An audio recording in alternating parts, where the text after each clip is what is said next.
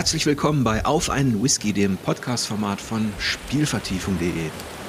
Wenn ihr diese Gespräche mögt, die ja so alle zwei Wochen erscheinen, unterstützt mich doch gerne über Steady mit einem Abo. Kann ich aus diesem kleinen Magazin vielleicht auch mal irgendwann etwas Größeres machen oder das Ganze zumindest etablieren. Aber jetzt komme ich auch schon zu meinem heutigen Gast. Ich begrüße ganz herzlich aus Österreich Clemens Franz. Ja, hallo. Danke für die Einladung. Ja, ich freue mich, dass du zugesagt hast, denn du geisterst schon durch meine Regale seit einigen Jahren. Oh, das ist natürlich schön. denn du bist Brettspielillustrator für alle diejenigen, die mit dem Namen vielleicht nicht so viel anfangen können. Und ich weiß gar nicht, es sind bestimmt ein Dutzend Brettspiele die hier deinen Namen tragen, darunter Agricola, Le Havre, Milestones, Ora et Labora, Patchwork, Isle of Sky und ich habe bestimmt noch ein paar vergessen. Ja, das ist dein Hauptjob aktuell, dein Lebensinhalt, oder?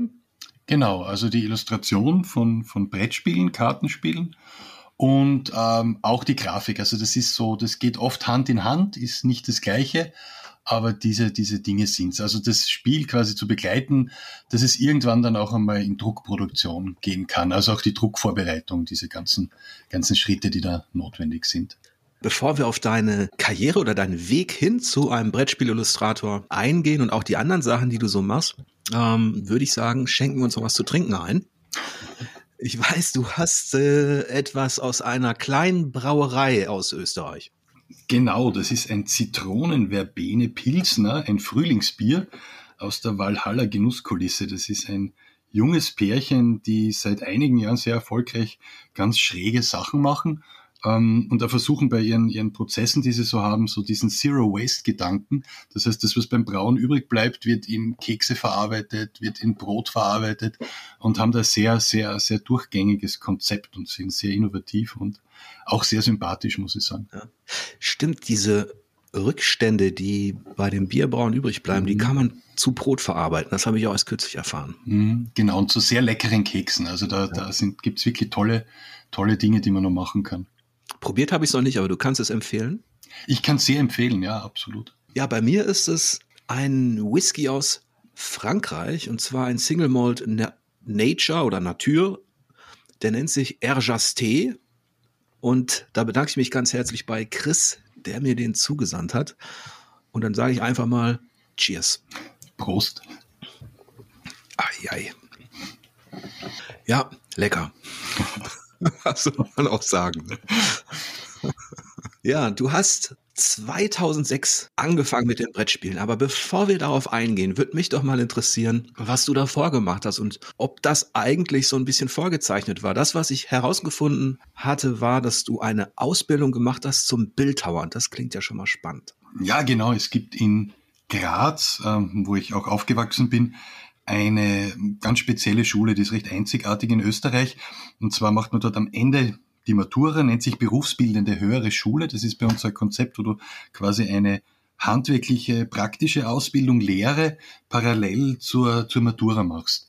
Und da ähm, gibt es in Graz eine, eine Kunstschule, wo du Bildhauerei, Metallgestaltung, Keramik, Grafikdesign, Mediendesign, all diese Dinge hast. Und da habe ich fünf Jahre sehr, sehr viel Zeit im Atelier verbracht und mit verschiedenen Materialien gearbeitet, Holz, Stein, Metall. Ähm, also das, das war einfach irrsinnig spannend und erst im Nachhinein bin ich dann draufgekommen, was das eigentlich für, für tolle Ausbildungsmöglichkeit auch war. Hm. Und gibt es da in Graz auch sehr viele praktische Möglichkeiten, um daraus letztlich auch was zu machen aus der Bildhauerei? Hm, das ist natürlich wieder ein ganz ein anderes Thema. Also es, es hat sich immer so ein bisschen aufgeteilt. Einige ähm, sind eben in den Bereich äh, Restaurierung gegangen, ob das jetzt Möbel oder, oder wirklich Skulpturen waren. Viele andere haben dann noch die Ausbildung weitergemacht äh, im künstlerischen Bereich. Da geht's dann eher nach Wien. Äh, mhm. an die Kunstuniversitäten, also da ist Graz nicht der richtige Punkt. Und wieder andere haben sich wirklich als, als Künstler und Künstlerinnen auch selbstständig gemacht. Und bei mir, bei mir war dann irgendwie so ein wenig die, die, die Sättigung äh, an, an Hornbrillen tragenden, schwarz gekleideten Existenzialisten da nach dem Schulabschluss, muss ich ehrlich gestehen. das heißt, ähm, das hat dir zwar Spaß gemacht, aber so ähm, eine langfristige Zukunft hast du da jetzt nicht gesehen in der Bildhauerei. also Spaß hat's wirklich gemacht und, und äh, es war jetzt natürlich ein bisschen überzeichnet. Es sind nach wie vor viele, viele liebe Freunde von mir. Aber ich, ich habe mich so in diesem, im, im Künstlerischen habe ich mich selbst nicht gesehen und es war 98, 99 war da gerade so dieser erste große ähm, Internet-Hype, auch was, was diverse Studiengänge betrifft und mich hat es danach an eine Fachhochschule gezogen und das war so ein, ein Kombinationsstudium aus Wirtschaft und Informatik. Wirtschaftsinformatik würde man jetzt sagen, früher hat man es Informationsmanagement genannt, weil das war so eine Zeit, wo jeder Studiengang hinten ein Management im Titel haben musste. Das war ganz wichtig. Äh, war aber insofern wieder was Lässiges, weil es in eine ganz andere Richtung gegangen ist. Also doch technikorientiert, aber auch mit, mit, mit wirtschaftlichen Komponenten und dann in den höheren Semestern äh, bin ich dann wieder zurückgekommen, irgendwie äh, auch im Bereich Multimedia. Also da das, das Kreative war dann, war dann durchaus drinnen und da habe ich mich dann auch vertieft und spezialisiert und dann auch meine äh, Diplomarbeit geschrieben. Ja, wir werden noch darauf zu sprechen kommen, dass du einige sehr interessante Anknüpfungspunkte hast, auch an die Welt der Spiele im weitesten Sinne, nicht nur der Brettspiele, sondern auch der digitalen. Das, was ich gefunden hatte, war, dass du auch bei Ubisoft im Produktmanagement tätig warst. Was hast du denn da gemacht? ja, genau, das war im Rahmen des ähm, Berufspraktikums, das, das wir im Studium eben machen mussten bin ich zugegebenermaßen über Connections nach Ubisoft, äh, zu Ubisoft nach Düsseldorf gekommen. Ähm, und Connections deswegen, weil da ähm, damals gab es in Österreich, glaube ich, eine Niederlassung und da war ein Schulkollege von meinem Bruder drinnen und der hat gemeint, du bewirb dich mal draußen, das könnte ganz gut passen. Und habe dann sechs Monate dort im Bereich eben Produktmanagement oder Produkt und Marketing gearbeitet, als Praktikant aber nur. Das waren dann nicht die AAA-Titel, sondern das waren eher so die C-Titel, die so ungefähr ein Budget von, von 500 Euro fürs Marketing hatten und 300 davon sind für die Alterseinstufung draufgegangen. äh, das waren dann so Sachen wie irgendwelche kleineren Lizenzspiele für, für äh, ich kann mich erinnern, das waren Bratz, diese, diese Puppen von Mattel, die es gab. Ich weiß nicht, ob es die noch gibt. Da ist so ein Tanzspiel gewesen, am Game Boy Advance war das, äh, diverse mhm. kleinere Rennspiele. Also das war wirklich so ein bisschen zum Kennenlernen habe aber tatsächlich auch noch, auch noch Kontakt zu den, zu den früheren Kollegen. Also, falls er zuhört, schöne Grüße an den Norman Habercook, äh, den, den ich vor 20 Jahren kennengelernt habe und mit ihm immer noch Kontakt habe, interessanterweise, weil er selbst auch gern Brettspiele spielt. Das ist ja ein interessanter Zufall. Übrigens, Grüße an Norman auch von meiner Seite.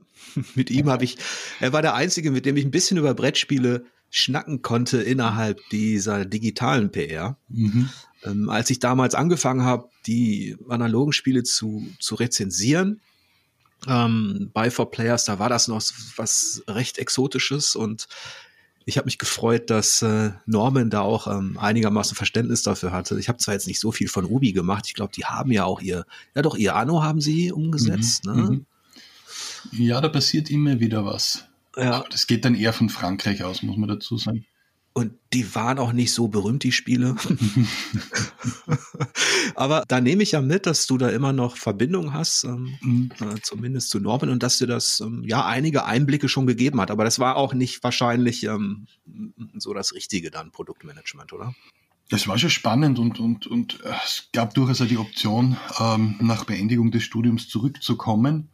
Aber ich bin dann nach dem Studium relativ schnell äh, an der Fachhochschule als, als Assistent für neue Medien reingerutscht und mhm. habe dann den, den Job angenommen, habe aber den, den, den Games-Bereich irgendwie im, im Hinterkopf gehabt. Also da war schon, wenn man so will, spielerisch bin ich, bin ich schon eher über digitale Spiele sozialisiert worden und komme da eigentlich auch her. Ähm, habe dann eine Zeit lang schon überlegt, in diese Richtung auch, auch vielleicht wissenschaftlich zu gehen. Mhm. Und in welche meinst du? Ähm, naja, ich war als Assistent eben, eben für neue Medien- und Multimedia-Technologien an der Fachhochschule und da ging es halt in die Richtung, ob man hin und wieder was publiziert zu dem Thema. Ähm, das war dann also die Frühzeit von Game Studies. Äh, ich habe dann auch, äh, wann war das? 2004, 2005 habe ich in Finnland ähm, Digital Games Research and Design studiert auf der Uni in Tampere. Das war so ein Masters Course, die ersten zwei äh, Semester von einem, von einem Master. Und das war eben wirklich so die, die absolute die absolute Frühzeit, wo es einmal begonnen hat, dass es, dass es wirklich äh, Buchpublikationen zu dem Thema gegeben hat. Und das war schon extrem spannend, also von der Auf Aufbruchsstimmung her. Ja, das ist ja interessant, mhm. siehst du, das habe ich mir nicht notiert. Da habe ich mhm. doch nicht so richtig gut recherchiert, aber bei Wikipedia was überlesen, ähm, dass du in Finnland Game Studies studiert hast, als das so gerade im Kommen war. Das ist mhm. ja. Wobei in Finnland ist jetzt natürlich übertrieben. Ähm, es war nämlich ein reines, reines Fernstudium, ein asynchrones Fernstudium, äh, sehr stark eben über, über Foren und über Forendiskussionen, über selbstständiges Arbeiten.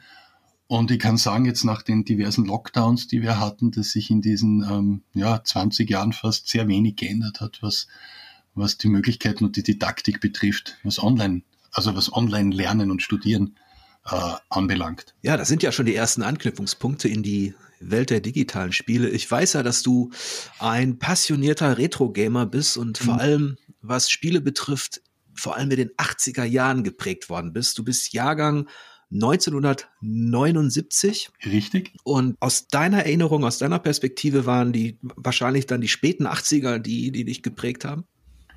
Ja, späte 80er, frühe 90er. Hängt immer davon ab, wie man, wie man diese Jahrzehnte definiert. Da gibt es ja unterschiedliche Zugänge. Ob es jetzt wirklich von 80 bis 89 geht oder ob man sagt von 85 bis 95, egal. Also geprägt haben mich ähm, eben der Commodore 64, ähm, das Master System, Sega Mega Drive, ich war immer auf, eher auf der Sega-Seite, sehr zurückblickend. Und, und das waren so die Dinge, die mich, die mich ganz stark geprägt haben. Wobei ich dazu sagen muss, dass ich immer die alten Computer meines Bruders bekommen habe. Der, der ist fünf Jahre älter. Mein erster Rechner war der VC20. Das, den habe ich irgendwann einmal bekommen und den durfte dann ich übernehmen. Der funktioniert sogar noch genauso wie mein alter C64, den ich auch von ihm übernommen habe. Also das ist schon beeindruckend, wie lang, wie lang die Hardware äh, da wirklich gut funktioniert. Das war so mein Einstieg, da war ich aber nur sehr klein. Ja. Und ja, das, das war es, aber ganz stark der Commodore 64. War das dann eher ein Segen für dich, dass du die Hardware bekommen hast oder auch so ein bisschen so ein Fluch, weil der Bruder eigentlich immer eine Generation schon weitergespielt hat? Äh, ja und nein. Also ich, ich, war da ganz glücklich mit, mit, mit den Dingen. Äh, vor allem, weil man den, den Generationensprung nicht immer so gemerkt hat am Anfang. Also ich kann mich erinnern, wie er dann seinen seinen ersten äh, IBM-kompatiblen Rechner bekommen hat mit der Hercules-Grafikkarte, war das, glaube ich. Und im direkten Vergleich dazu der Commodore 64 an einem Fernseher, an einem Farbfernseher angeschlossen, ähm, war man sich noch nicht ganz klar, wo da jetzt wirklich die Vorteile sind. Ja, die älteren Semester, sage ich mal, äh, mhm. in den 80ern. Das waren die absoluten Helden, ähm, auch aus meiner Perspektive. Ich hatte jetzt zwar keinen älteren Bruder, aber mhm. entweder irgendwo im Fußballverein war jemand aus einer höheren Spielklasse, der schon ein System hatte, dass man nicht, ich kannte da jemanden, der hatte zum Beispiel ein C128. Mhm. Und da dachte man damals immer, mein Gott, der ist ja bestimmt doppelt so gut wie der C64. ähm, man war ja auch recht naiv in dem Alter mhm. und ähm, Technik war einfach so faszinierend, dass jede Zahl davor einen schon träumen ließ und mhm. man sich Wochen und Monate damit beschäftigt hat, ja, ob man sich jetzt den Amiga holt oder den Atari ST und solche Sachen. Und wenn dann jemand da war im Bekanntenkreis, der so eine Maschine schon hatte, dann war das befasst wie so eine Art, äh, da hat man sich gefreut wie auf einem Staatsbesuch.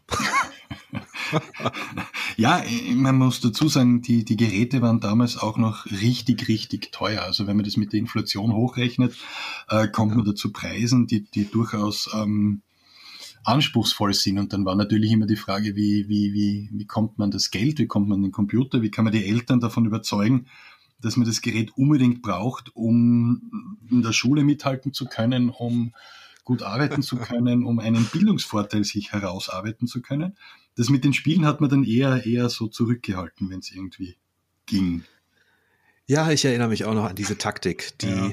da war sehr relevant, dass man auch sagte, dafür gibt es auch Drucker mit genau. Nadeln. Genau. Da kann man dann seine ganzen Hausarbeiten ausdrucken. Mhm. und solche Geschichten. Ja, irgendwann haben die Eltern das dann auch gemerkt, aber dann war es auch zu spät. Da war man schon in der dritten Generation mhm. und ähm, da konnten sie einen davon auch nicht mehr abbringen. Aber ähm, hast du eigentlich in, in, in, deinem Bekanntenkreis auch so das Gefühl, dass es ähm, ja zu so einer Pioniergeneration zu gehören, wo man sagt, die Generation hinter einem, also meine Onkel, meine mhm. Tanten und, und so weiter, die, die hatten da gar keinen Bezug dazu. Ja, wir sind also in einer Zwischenstufe, also noch keine Digital Natives, sondern diejenigen, die das wirklich, wirklich ganz, ganz intensiv miterlebt haben, dass dann neue, neue Technologien da sind, die plötzlich am, am, am Fernsehbildschirm Dinge machen, die, die vorher nicht, nicht möglich waren. Mhm. Und ich glaube, dieser Wechsel von, von das, das ist so ein Medienumbruch, so eine Zeitenwende in den, in den Medien, ähm, die ist schon ganz, ganz spannend. Auch die 80er Jahre eben geht vielleicht in die Richtung, so das letzte Jahrzehnt, wo man so eine, so ein gemeinsames, äh, gemeinsame Erinnerung hat wo mhm. die Medien noch so übersichtlich waren, dass man sagt, wir haben am Samstagabend alle Wetten das geschaut und am Montag hat man sich drüber unterhalten und man hat gewusst, es kann jeder drüber reden. Und ähnlich was mit den, mit den Computern auch, dass es diese, diese Homecomputer gegeben hat. Und da gab es nicht so viel Auswahl, muss man ganz ehrlich sein. Rückblickend vielleicht, dass man sieht, okay, es gab, es gab noch dieses und jenes. Aber manches war dann so dominant, dass eben in, in jedem zweiten Haushalt, das ist wahrscheinlich übertrieben, stand dann der Commodore 64, der, glaube ich, für lange Zeit dann auch der meistverkaufte Computer der Welt war. Mhm. Also von dem her ist es sicher eine spannende Generation gewesen, in der äh, sehr viele Dinge noch nicht selbstverständlich waren. Formulieren wir es einmal so. Ja. Und ich weiß, dass du auch Vorträge hältst zur im weitesten Sinne Kulturgeschichte dieser Zeit, also mhm. zu den 80ern, wo du auch, was mir sehr gut gefällt, ähm, Videospiele, aber auch Filmkultur und so weiter mit einbeziehst. Mhm. Ja, das ist eine Vortragsreihe, die die gemeinsam mit zwei anderen ähm, seit mittlerweile fünf oder sechs Jahren an einer Fachhochschule mache und jetzt auch in, in, in anderen Bereichen, äh, wo es darum geht, also wir, wir haben das drei geteilt. Also im ersten, im ersten Abschnitt so ein bisschen allgemein über die, die Lebenskultur und wie die 80er auch in Österreich waren. Es geht dabei auch um, um einen Österreich-Fokus. Das ist für, für Studierende äh, der Studienrichtungen Informationsdesign und Journalismus. Und ähm, eben wie es in den 80ern in Österreich war, was noch einmal ein bisschen eine andere Situation war als in Deutschland. Wir waren noch nicht bei der EU. Das heißt, es gab noch relativ hohe Importzölle. Ähm, auf der anderen Seite gab es ganz andere Importstrukturen als jetzt, als jetzt in Deutschland. Und mein Part ist dann der, dass ich quasi auf das Kinderzimmer der 80er Jahre schaue und versuche von diesen, diesen kleinen Dingen, die da am, am Boden der, der Zimmer passiert sind, Rückschlüsse zu ziehen auf ganz große Entwicklungen. Also das kaskadiert wunderbar runter. Die Öl, Ölpreiskrise der, der späten äh, 70er Jahre hatte zum Beispiel zur Folge, dass, dass Actionfiguren und Spielzeug kleiner wurde, weil der Plastikpreis nach oben ging. Das ist auch mit ein Grund, warum die Star Wars-Figuren so klein sind. Neben dem mhm. Umstand, dass das natürlich besser funktioniert, wenn man die großen Fahrzeuge haben will. Aber da sieht man einfach, wie, wie wirtschaftliche und politische äh, Situationen und Gegebenheiten einfach Dinge beeinflussen, von denen man vielleicht gar nicht annehmen würde, dass sie sie beeinflussen. Mhm. Und der dritte Part schließt dann noch an und da kommt man dann bei den 80ern nicht vorbei an die Musik der 80er Jahre. Aber das ist nicht meine Expertise, also Musik, da bin ich eher der Konsument.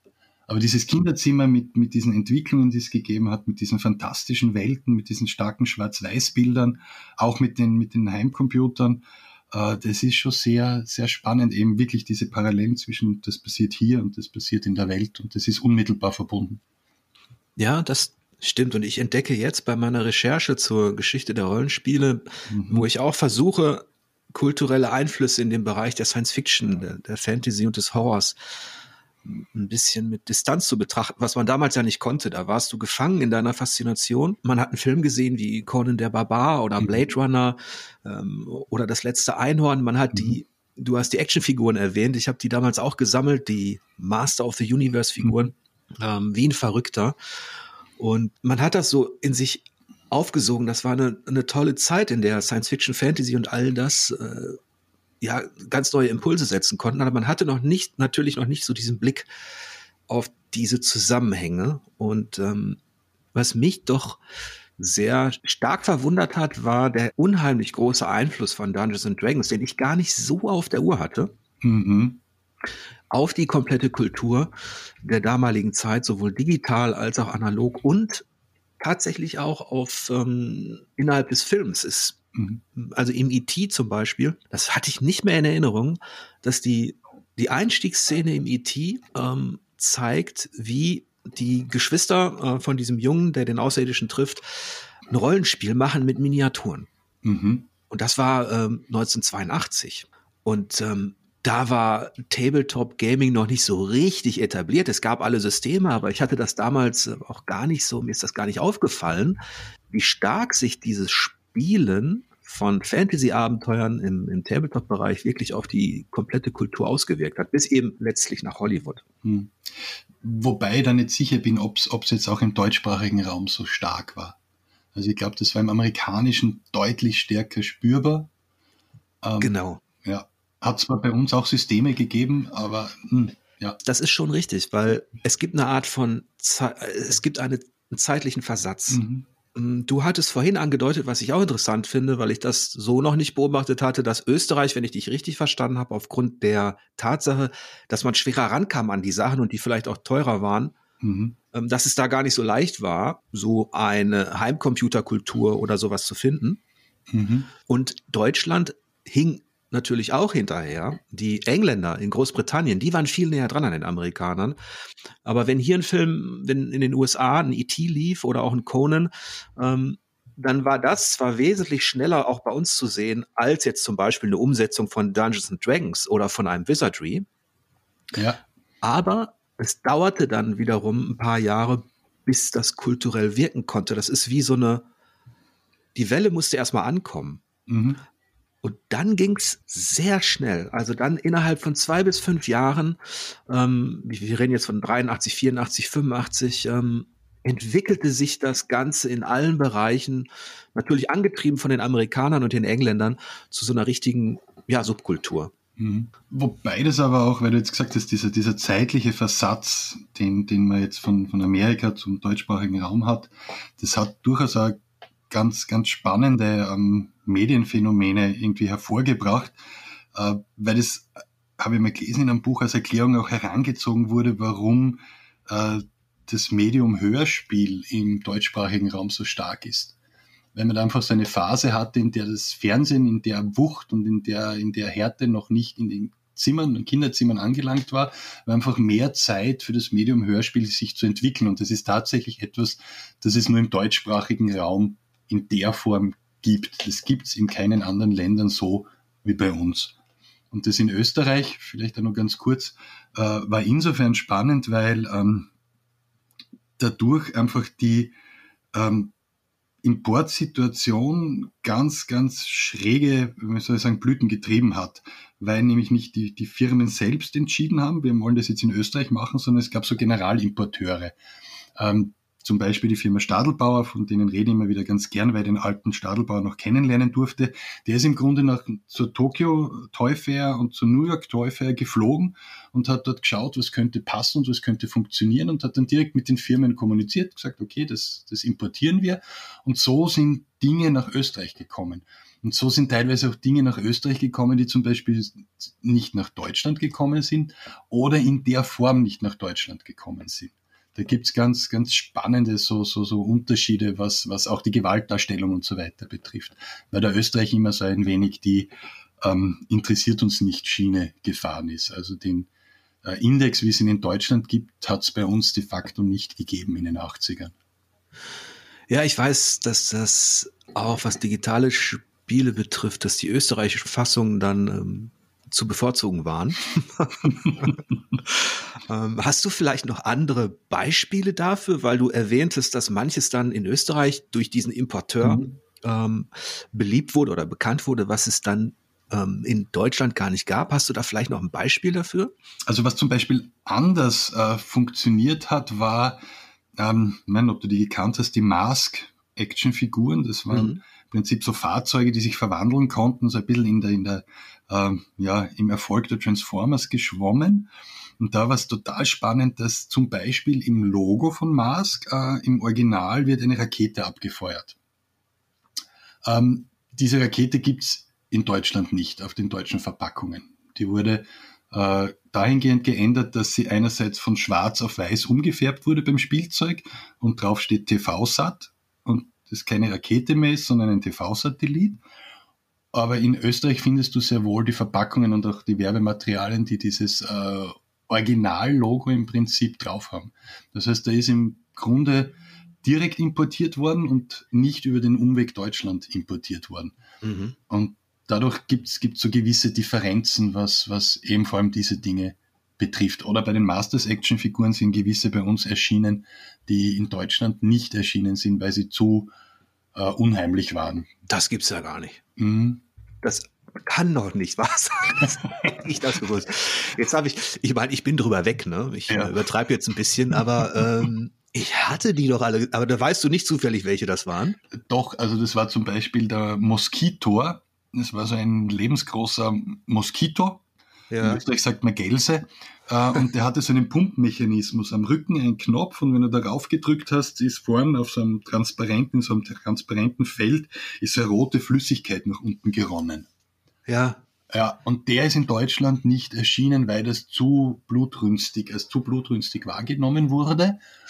Und in Österreich hast du ihn aber bekommen, beziehungsweise dann auch, natürlich für viele war die Quelle dann Italien, weil Italien war da ähnlich, ähm, ja, die waren einfach wahnsinnig liberal in Italien. Italien war sowieso Spielzeugparadies, muss man sagen.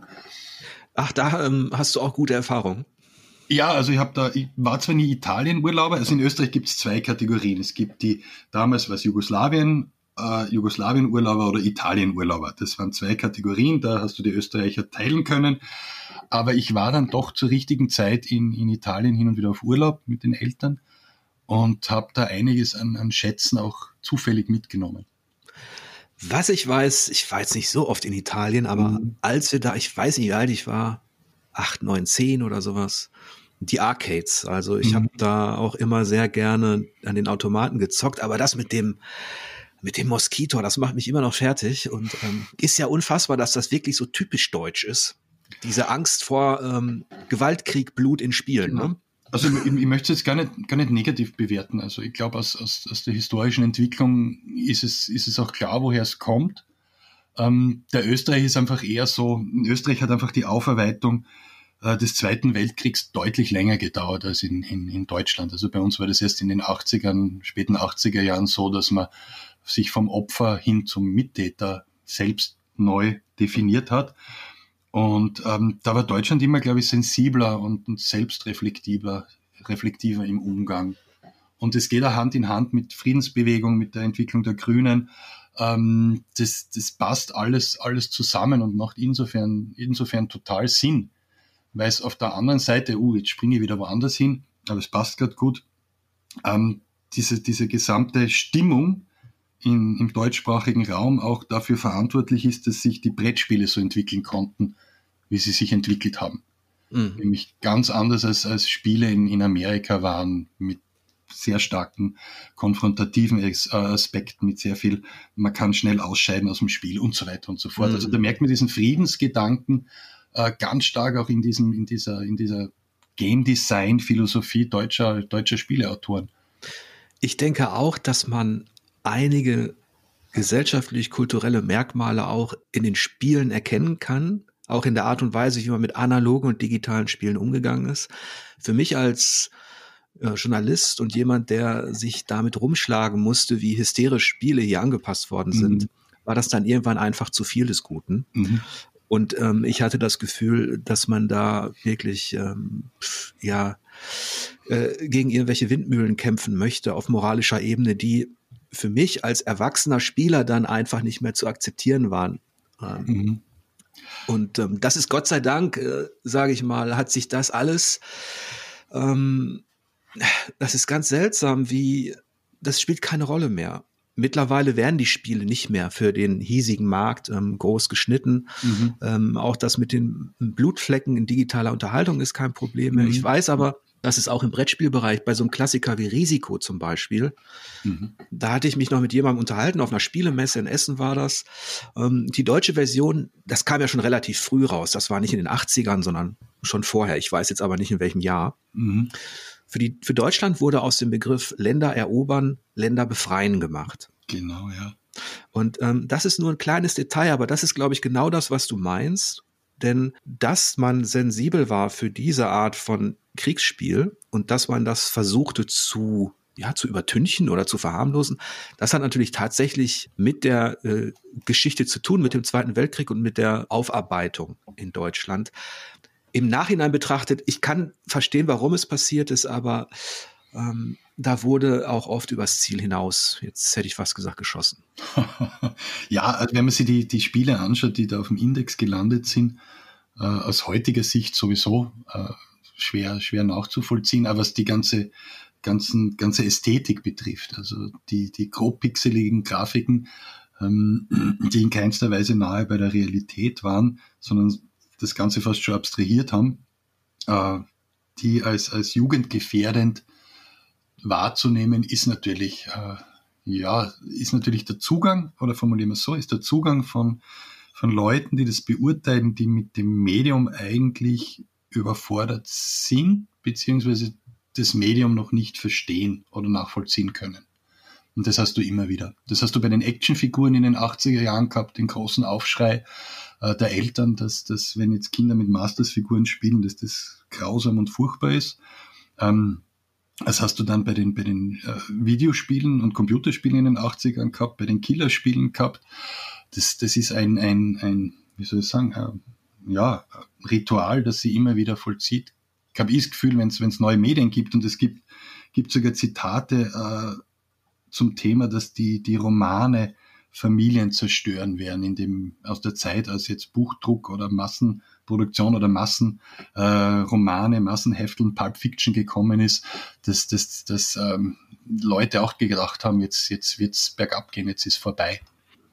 Ja, also nahezu alles, was an kreativer, neuer Unterhaltung erfunden wurde für die, für die Gesellschaft, wurde irgendwie dämonisiert. Mhm. Ähm, das zieht sich tatsächlich durch die Geschichte. Also du hast es ja auch beim Heavy Metal gehabt oder schon, schon beim Rock. Und ja. da kennst du dich mit Sicherheit ein bisschen besser aus, vielleicht in dem Bereich. Ähm, im, Im Film ohnehin. Und ähm, die Eltern haben immer Angst, dass die Kinder irgendwie durch das, was sie da spielen, auf die, auf die falschen Fährten gelockt werden. ähm, ich kann mir aber vorstellen, dass es in unserer Generation, wie gesagt, du bist Jahrgang 79, mhm. ich 73, wir haben beide Kinder, ähm, ich, ich bilde mir ein, dass wir da ein bisschen milder und ähm, verständnisvoller sind, was das angeht. Aber da gibt es natürlich auch ähm, unterschiedliche Perspektiven. Absolut. Also zuerst einmal ist es legitim, sich um die Kinder Sorgen zu machen. Das ist ja auch unsere Aufgabe als Eltern. Ähm, aber ich glaube schon, dass wir gerade wenn, wenn man sich in irgendeiner Form mit Medien beschäftigt, dass man vielleicht nicht, nicht, nicht ganz vergisst, wie es in der eigenen Jugend war und, und davon ausgehend so ein bisschen eine, eine Grundlage schafft, um manche Dinge, die man vielleicht nicht gleich versteht als Eltern auch oder nicht nachvollziehen kann, ähm, einfach einmal ähm, laufen lässt. Also ich denke mal bei vielen äh, Kommunikationsplattformen, die meine Kinder verwenden, wo liegt da der Mehrwert, wo liegt da die, ähm, ja, wo liegt da der Reiz? Aber muss es dann laufen lassen, weil, weil ja, sonst führt es zu Konflikten aber man kann es begleiten, man kann es beobachten. Aber eben, wie du gesagt hast, dieses Dämonisieren, das ist ein Reflex und den sollte man vermeiden, weil da ist, ganz ehrlich, wenn man sich die Geschichte anschaut, ist da noch nie was Gutes dabei rausgekommen. Ja, und ich überlege natürlich auch selbstkritisch gerade, was, was ich als Vater dämonisiert habe. Oder wo, wo ich ähm, meine Kinder davor bewahren wollte. Jetzt sind die natürlich in so einer Sondersituation gewesen, dass ich als Spieleredakteur das mhm. Konsolen, Computer und auch Brettspiele, das war bei uns normal. Da gab es keine, also das war nicht etwas, also das hat die ganze Familie geteilt. Mhm. Von daher gab es da keine Konflikte, aber ich habe es gemerkt, als die Smartphones kamen. Mhm. Auf die habe ich irgendwann Agro gehabt. ich, ähm, und ich weiß auch, ähm, als ich gemerkt habe, dass ähm, äh, meine Töchter, als sie noch äh, jünger waren, da konnte man auch so viel Scheiß machen und kaufen mhm. auch. Mhm. Also ähm, ich weiß noch, wie zu Beginn dieser SMS, ähm, dieses SMS-Booms, wie teuer das irgendwann war. Mhm. Und ähm, da lacht man heute im Zeitalter der Flatrates drüber, aber dann kam das auch mit den Spielen, dass es diese Spiele gab, wo du eben irgendwas kaufen konntest, irgendeinen Unsinn, irgendein, irgendein Skin, irgendwas. Ähm, da habe ich tatsächlich ein bisschen Agro drauf und ich höre das ab und zu auch von Eltern in meinem Alter und auch von jüngeren Eltern, dass die, die Kids jetzt ähm, dass die mit ihrem Smartphone so verschmolzen sind und da auch Dinge spielen, von denen die Eltern wiederum nichts wissen. Und ähm, das ist, glaube ich, eine ganz andere Art von Konflikt vielleicht, weil die Kinder, wenn die diese Free-to-Play-Sachen spielen oder diese ähm, Pay-to-Win-Sachen oder diese Sachen mit Mikrotransaktionen, wenn das alle machen, kommen die in so eine Bubble und werden Teil in dieser Peer Group, wo du das eben zocken musst und was ausgeben musst. Und ich hoffe nur, da sind genug Eltern da draußen, die die Kinder noch aufmerksam machen auf richtig gute Spiele. ja, ich glaube, das ist immer, das ist immer so das, das, das schöne Zugang. Ähm, es gibt in Österreich, äh, darauf bin ich total stolz, das kennt zwar keine Sau, aber es gibt vom Ministerium äh, die Bundesstelle zur Positivprädikatisierung von Computer- und Videospielen. Das gibt's ja nicht. Ja, die BUP nennt sich die, äh, abgekürzt. Und äh, ich war da auch einige Jahre äh, quasi mit, mit drin und mit dabei. Und deren Ansatz ist einfach der, äh, Gutes empfehlen, anstatt äh, Schlechtes zu verteufeln. Also das ist deren, deren Zugang. Die testen Spiele mit Jugendlichen, haben auch jugendliche Bewerter und Bewerterinnen, die sich die Spiele anschauen. Und die werden dann besprochen und dann gibt's immer Empfehlungen. Und das ist so ein bisschen, oder könnte so ein bisschen auch ein Leitfaden für, für Eltern sein, die nicht so recht wissen, äh, was, was jetzt bei den Kindern so am Bildschirm alles passiert. Und das ist, das ist wirklich ein schöner Zugang, äh, den Sie da gemacht haben. Sie, Sie kämpfen immer ein bisschen mit der, mit der Wahrnehmung, dass Sie eben auch entsprechend von außen, äh, ja, von Eltern gefunden werden. Ja, aber das ist ein toller Vorsatz, finde ich. Ähm, weil genau das ist das, was ich mir eigentlich auch immer gewünscht habe zu bewirken, vielleicht als äh, Kritiker, Redakteur, dass man das Gute, das Wertvolle, das ästhetisch Interessante empfiehlt und dadurch mm, durch eine Kritik auch dafür sorgt, dass es sich dann vielleicht rumspricht und ähm, für Eltern ist das ein super Hinweis, finde ich. Es gibt ja von Astrid Lindgren dieses Zitat meines Wissens, es ist das Vorrecht der Kinder, in den Rachen der Gefahr zu laufen und die Pflicht der Erwachsenen hinterher zu rennen. das, also das kenne ich auch aus ein, zwei Situationen, die gar nichts mit Spielen zu tun haben, von äh, aus meiner Zeit als Vater. Äh, aber das, dieses schöne Empfehlen, auch was Unterhaltung und Spiele angeht, das ist etwas, was auch, ähm, finde ich, kulturförderlich ist. Wenn, Absolut. Hm. Wenn Eltern natürlich das leisten können. Und nicht einfach nur sagen, okay, du hast jetzt, ähm, weiß ich nicht, wie viel Taschengeld man heutzutage kriegt, ähm, da habe ich nichts mehr, dann spiele halt irgendwas im Free-to-Play-Bereich oder mhm. so dann spiel halt irgendwas, was nichts kostet. Und äh, da fängt manchmal der Fluch an. Mhm. Aber vielleicht sind die Kids heutzutage auch einfach so äh, fit auch ähm, in der Informationsbeschaffung, dass sie dann schon merken, äh, dass es da Riesenunterschiede mittlerweile gibt, die es zu unserer Zeit, als wir gezockt haben, in, in der Form noch nicht gegeben hat. Das stimmt, also die Menge an, an Content in allen Bereichen, die zur Verfügung steht, ist hin und wieder einfach wahnsinnig, wahnsinnig viel. Und da durchzufinden ist, ist nicht leicht. Also ich kann von meinen Kindern sagen, die, die, die Free-to-Play-Sache ist glücklicherweise an, an uns, uns vorbeigezogen. Ist jetzt, sage ich, nicht unbedingt mein Verdienst. Ich glaube, es war eher Glück, dass, dass sie das auch in, den, in ihren Peer-Groups nicht, nicht irgendwie großartig ergeben hat. Und ich muss dazu sagen, wir haben relativ spät erst die, die Smartphones ihnen, ihnen gegeben. Also wir sind durchaus restriktiv, was Mediennutzung betrifft, beziehungsweise äh, sind, sind gerne dabei, vor allem am Anfang, äh, was die Mediennutzung betrifft. Aber ansonsten sind sie, äh, sie, sie spielen alle sehr gerne, aber äh, durchaus so, dass ich sage, das, das finde ich ganz gut. Also der Älteste hat jetzt zum Beispiel, das hat mich wirklich gefreut, auf der Playstation das Castlevania Symphony of the Night gespielt und auch durchgespielt und hat es auch für gut befunden. Und das sind dann immer schöne Momente, wenn, wenn man was aus der eigenen ja, Jugend herausgräbt und ihnen zeigt und es dann wirklich gut ankommt. Ja, das ist, das ist wirklich schön, wenn, wenn das passiert. Und wenn, vor allem, wenn man mit seinen Kindern spricht und die einen damit überraschen, dass sie irgendeinen Klassiker gezockt haben, den man kannte, mhm. weil sie sich auf einmal dafür interessieren. Also und ähm, das ist eine tolle Sache. Ähm, mit Romanen und ähm, Filmen ist es wahrscheinlich schwieriger, das hinzubekommen. Es geht bestimmt auch irgendwie, aber ähm, es muss ja auch nicht immer sein. Ne? Aber das ist trotzdem schön.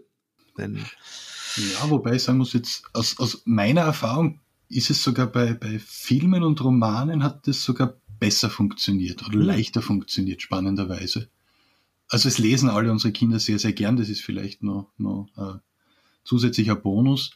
Aber auch, auch was Filme betrifft, sind sie durchaus offen und, und können durchaus auch mit älteren Sachen umgehen, die jetzt vielleicht das erste, oder wie soll ich sagen, aufs erste Schauen äh, aus heutiger Sicht nicht mehr so prickelnd sind, aber, aber erkennen durchaus äh, die, die spannenden Sachen dabei. Aber das liegt sicher auch an uns, dass man eben, man nimmt, man nimmt von den Eltern viel mit und man nimmt, glaube ich, auch mehr mit von den Eltern, als, als einem selber bewusst ist oder als, als, als uns auch als Eltern bewusst ist, wie viel Einfluss wir haben in, in, auf den Bereich, was unsere Kinder gut und nicht gut finden. Ja, und man sorgt damit auch äh, immer für eine ja, für, auch für einen gesunden Kontrast. Es gibt natürlich auch Dinge, meine, meine ältere Tochter zum Beispiel, die hat irgendwann Fantasy gehasst, mhm. weil, weil ich das so geliebt habe, wahrscheinlich. Oder nicht, nicht deshalb, sondern weil weil ich einfach, ähm, also wenn sie dann gesehen hat, dass ich vom Bildschirm war oder vom Fernseher oder irgendwas geguckt habe, dann war es immer irgendwas mit äh, mit Dungeons, mit äh, irgendwas mit Magier und das, das ist eine totale Abneigung geworden. Mhm. Ähm, irgendwann haben wir dann, als sie erwachsen war, zusammen The Last Unicorn geguckt. Mhm. Ähm, das letzte Einhorn. Das fand sie wiederum klasse. Ja, das sind so auch, glaube ich, ganz, ähm, ganz natürliche auch Abnabelungsprozesse. Und es ist ja auch so, dass das schon recht speziell sein kann. Fantasy kann auch schlimmer Kitsch sein, wie, wie du vermutlich auch weißt. Und ähm, ob man jetzt äh, äh mit Jahrgang 95 noch so einen Conan der Barbar cool findet, weiß ich nicht. ja, schwierig. Also was, was haben wir ältere Sachen geschaut mit unseren Kindern? Wir haben, wir haben zum Beispiel den, den Legende ah, geschaut. Ja. Äh, und den, den haben sie zwar irgendwie teilweise verstörend gefunden, aber dann unterm Strich doch gut. Und man muss sagen, muss man ehrlich anerkennen, dass viele Filme aus den 80ern sich zumindest von den Effekten her, durch die, durch die Practical Effects, sehr, sehr gut gehalten haben. Also ja. das fällt mir immer wieder auf, dass die, ähm, manches ging zwar noch nicht, aber, aber es wirkt nicht so billig wie manches, was so in den 90ern gekommen ist. Ja, da merkt man auch die Handarbeit, auch mhm. bei den, das waren ja auch Puppen, die äh, auch in das Labyrinth mit David Bowie, mhm. der auch äh, äh sehr gut ankam. Das sind ja auch alles, äh, wie heißt es? Die Muppets waren das, also das haben die, das hat, ja. Jim Henson hat das gemacht damals. Genau, und das, das war auch so, wir erkennen das heute und damals war das ja auch State of the Art. Äh, das sah fantastisch aus. Heute mit dem, wo man weiß, was alles an Effekten möglich ist, schaut man vielleicht ein bisschen oder durchschaut dann vielleicht eher so statische Kulissen, aber du hast schon recht, dass da immer noch so ein Zauber drin ist äh, in diesen Spielen, ja, und in diesen Filmen, ja. Aber du hast vorhin ein anderes interessantes Thema angesprochen, wie ich finde, und zwar der Erfolg der Brettspiele in Deutschland. Da hattest du angesetzt, dass das auch was damit zu tun hat, äh, ja, mit unserer Geschichte, wie sich das entwickelt hat, auch mit dem Blick auf das Spiel und vielleicht auch den Krieg. Könntest du das nochmal vielleicht ein bisschen erläutern? Mhm, gerne. Ähm, ja, also grundsätzlich, was so auch in, in der Brettspielblase immer wieder die Erzählung ist, ist eben dieses, ähm, dass es da diesen ganzen star ganz starken Unterschied gegeben hat jetzt zwischen dem angloamerikanischen Raum als Gewinner des Krieges und jetzt eben den dem deutschsprachigen Raum als Verlierer des Krieges und damit eben dieser, diese, dieser, ja, dieses Gefühl, dass man nicht mehr ähm, mit Gewalt und mit Krieg äh, was zu tun haben möchte. Das, mhm. das ist einmal die Ausgangssituation. Und wenn man sich jetzt rückblickend viele der erfolgreichen Spiele aus den, ah, man muss sagen, späten 80ern, frühen 90ern bis hin zu Siedler von Katan, dass man jetzt so quasi als wirklich äh, Zäsur nehmen kann, anschaut, dann, dann sieht man da einfach Dinge, die vor allem im Vergleich zu amerikanischen Spielen äh, ganz stark äh, damit in Verbindung gebracht werden können. Das Spiel bleibt bis zum Schluss hin spannend. Wir wissen bis zum Ende hin nicht, wer ist der Gewinner, wer ist die Gewinnerin, weil es eine Punkteabrechnung gibt. Äh, amerikanische Spiele äh, sind da ganz oft so, dass man früh ausscheiden kann. Und dann ist man quasi zum Zuschauen verdammt. Äh, das heißt, wir wollen alle mit einbeziehen.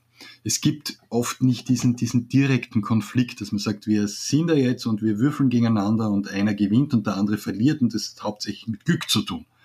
Das heißt, diesen direkten Konflikt einerseits gibt es nicht, es gibt so den indirekten oder es gibt diesen Wettlauf und diesen Wettbewerb, aber dieses ich, ich, ich greife dich jetzt an, das war etwas, das, das nicht gut aufgenommen wurde und das wollte man noch nicht.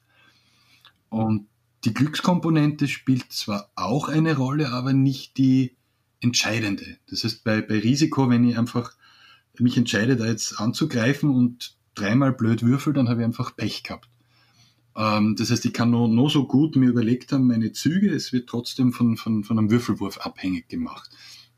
Und das findest du dann aber bei diesen ähm, Spielen aus Deutschland oder man muss sagen auch aus Europa, weil es gibt äh, auch Impulse, die, die von anderen Richtungen kommen, eher weniger.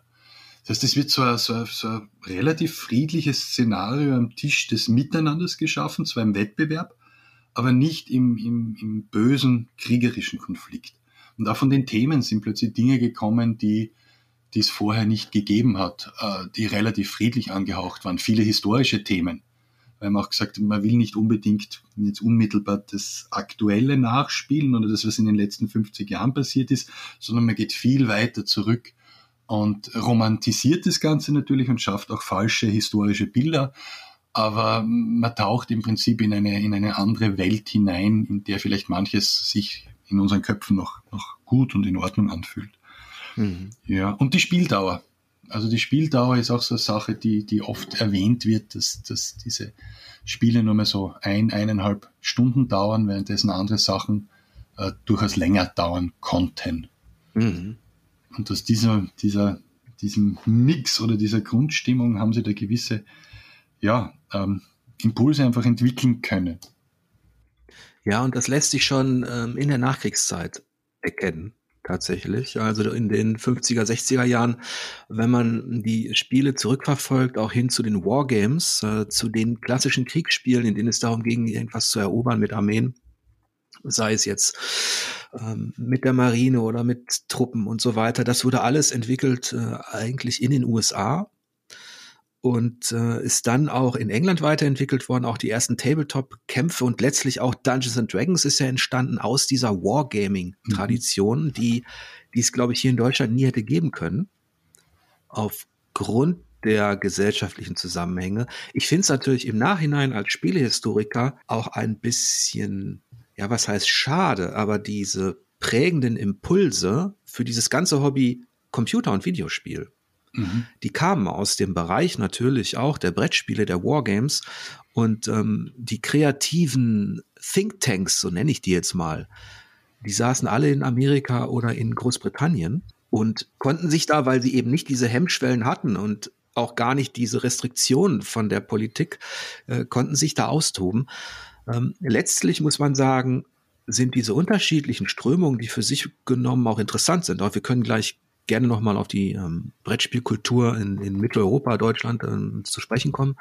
Ähm, ich finde, mittlerweile sind die, fließen die ja ineinander. Es, es gibt zwar immer noch diese unterscheidbaren Traditionen, aber mittlerweile ersch erscheinen auch Spiele, wo beides zu erkennen ist. Und ähm, das sorgt für, für richtig ähm, kreative Vermischung. Es hat in Deutschland ja auch bis Mitte der 80er gedauert, bis, bis das erste Pen and Paper äh, hier erschien.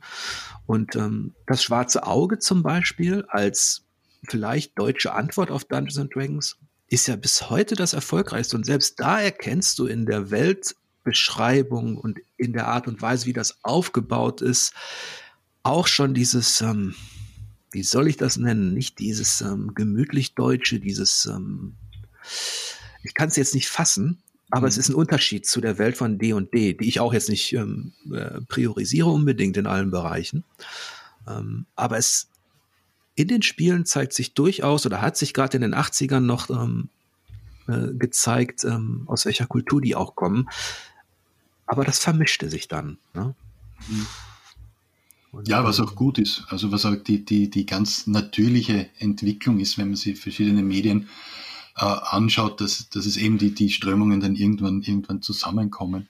Und das stimmt, also wie Videospiele, Computerspiele, das hast du erwähnt, aus dem, aus dem englischsprachigen Raum, vielleicht begünstigt auch der Umstand, dass Video- und Computerspiele eben oft diesen, diesen, diesen Echtzeitaspekt hatten, der sich wiederum dafür anbietet, Actionspiele zu machen, Ballerspiele zu machen, äh, Kampfspiele zu machen und dass das deshalb einfach besser in der, in der, ähm, ja, eben wie du gesagt hast, in der kulturellen DNA verankert war. Mhm. Und es hat im, im Videospielbereich, ähm, als in den frühen 80ern in, in Amerika ähm, Wizardry und Ultima äh, boomten und die ersten System-Seller waren, ähm, dann hat das fast ein Jahrzehnt gedauert, bis Anfang der 90er, bis aus, aus dem deutschsprachigen Raum eigene Spiele kamen, die darauf aufbauen wollten. Wie jetzt zum Beispiel ein Amber Star, ein Amber mhm. Moon. Und auch selbst in diesen Spielen erkennt man dieses, ich würde fast sagen, in der Art und Weise, wie die Figuren dargestellt sind, in diesem immer noch märchenhaften, in diesem immer noch ähm, idyllischen. Du hast es, glaube ich, verklärend genannt oder so. Da sehe ich tatsächlich auch Ähnlichkeiten, um Bogen zu schlagen zu deinem Agricola. oder zu dem, zu dem von dir illustrierten Agricola. Mhm. Das hat ja Uwe Rosenberg ähm, genau. konzipiert, genau. meines Wissens. Da erkenne ich Ähnlichkeiten. Das ist, dass Spiele in Deutschland dieses gemütliche, nostalgische Mittelalter vielleicht, mhm. äh, dass das auch hier für eine Resonanz sorgt oder dass das nachgefragt ist, dieses ähm, ja, es ist das Wohlfühlmittelalter, das wir ja. von unserem Playmobil-Spielzeug kennen. Es Richtig. sind die Playmobil-Ritterburgen, ähm, sind die, die Lego-Ritterburgen. Das, das, das sind die Welten, in die wir eigentlich auch eintauchen wollen. Ob sie jetzt ich meine, dass sie historisch nicht stimmen, das ist wieder ganz ein anderes Thema. Ähm, aber, aber das, das sind eben diese Märchenwelten, wo wir uns hineinflüchten, wo wir uns wohlfühlen. Und ich finde das durchaus auch legitim. Muss ich, muss ich absolut äh, unterstreichen, weil sonst äh, würde ich mal mit meiner Arbeit teilweise schwer tun. Aber eben, wer du Agricola genannt hast, das war, war ganz das Gleiche. Im Prinzip Bauernhof im Mittelalter. Es geht darum, dass wir einen Bauernhof im Mittelalter bewirtschaften und eine Familie gründen und die Familie ausbauen und, und Viehzucht betreiben und alles Mögliche, was halt zu einem Bauernhof dazugehört. Ähm, als ich die Regeln das erste Mal gelesen habe, habe ich mir gedacht, oh, Harvest Moon am, am, am Spieltisch. Mhm. Äh, aber es, verklärt im Prinzip eine unglaublich brutale und grausame und harte Zeit. Dahingehend, dass wir am Spieltisch etwas aufbauen und das etwas ja, Puppenhaus oder, oder, oder Lego-artiges hat, etwas sehr Positives, Niedliches, Nettes, Gemütliches hat, äh, stimmt überhaupt nicht mit dem Historischen überein, aber es schafft trotzdem eine, eine, eine Wohlfühlatmosphäre. Ja, und wir haben es übrigens, Agricola gehört zu den Spielen, die wir wahrscheinlich am häufigsten in der Familie gespielt haben. Mhm es ist so, im Gegensatz zu einem Animal Crossing Harvest Moon, zu den reinen Wohlfühlspielen, in Agrico, am Anfang ist es immer noch so, ja, am Anfang, wenn du es aufbaust und äh, deine Familie gründest, jeder hat äh, die gleiche Parzelle in seinem Hof und man muss sich über Holz, Stein und Co., für alle, die das Spiel nicht kennen, muss man langsam dafür sorgen, dass der Hof anwächst, dann kann man für Nachwuchs sorgen, aber der muss natürlich auch ein Zimmer haben, sprich, man muss seinen seinen Hof ausbauen und äh, man kann aus Lehm und Stein sich da Räume errichten. Man kann sich entscheiden oder man kann auch mischen zwischen Viehzucht und reiner Landwirtschaft. Äh, man kann zu einem Markt gehen, man kann sich ausbilden. Also es ist schon recht komplex als sogenanntes Arbeitersetzspiel. Und ähm, was so ein bisschen den reinen Wohlfühlcharakter konterkariert, das haben wir dann relativ früh gemerkt, wie nach ein paar Runden, ist die Mangelwirtschaft. Das heißt, es fehlt immer etwas und wenn man auf den Markt geht, kommt es immer dazu, dass einem irgendwas vielleicht weggeschnappt wird. Jetzt braucht man gerade das Holz unbedingt, weil man Zäune für seine äh, Rinder errichten möchte, aber die schnappt sich justament der Spieler vor einem dann zum Beispiel. Also es ist auch kompetitiv und ähm, in diesem sage ich mal, eifrigen Häusle bauen, so nenne ich das jetzt mal. Da findet sich doch vielleicht auch wieder sowas typisch Deutsches, was dann eher weniger mit Wohlfühlen zu tun hat, sondern mit verbissenem Wettbewerb. ja, also du musst bei dem Spiel schon ordentlich arbeiten, du darfst den, den, dein Ziel nicht aus dem Auge verlieren, du musst den, die Übersicht behalten, du musst genau rechnen, also da ja. musst du wirklich, wirklich, wirklich gut aufpassen, weil sonst bekommt man eben diese Battlemarken, wenn man seine Familie nicht ernähren kann. Das ist auch viel Kritik, die das Spiel jetzt so in den letzten Jahren immer wieder bekommt. Es gibt zwei Arten von Spielerinnen, die dies mögen, die diese Mangelwirtschaft und diese, sie sagen im, im Englischen sogar auch diese Angst äh, nicht aushalten und diejenigen, die sagen, das ist genau das, was ich brauche, damit ich im Prinzip so eine Richtung bekomme, in die ich arbeiten kann. Ja. Der Uwe Rosenberg hat nämlich, so eine kleine Anekdote, das Caverna, also quasi den Nachfolger von Agricola, der so in diesem Zwergenmilieu spielt, ganz bewusst mit dem Vorsatz entwickelt, ich mache jetzt die Version von Agricola für Leute, denen Agricola zu äh, brutal ist, zu eng ist. Ich mache eine Version, wo du immer die Möglichkeit hast zu ernähren, wo du diesen riesigen Sandkasten hast, in dem du dich austoben kannst und äh, verwende zwar die gleichen Mechanismen dafür, aber gestalte es eben so, dass es mehr so ein, ein, ein Spielplatz wird, in, auf dem man sich austoben kann und nicht eben diese äh, diese, diese beinharte Landwirtschaft, wo du jeden Tag um vier in der Früh aufstehen musst, damit du ja noch deine Kühe melken kannst und irgendwie auf die letzten äh, Nährwerte kommst, um deine Familie zu ernähren. Ja. Also das war von ihm ganz bewusst, dass er gesagt hat, okay, ich sehe, so reagieren die Spielerinnen.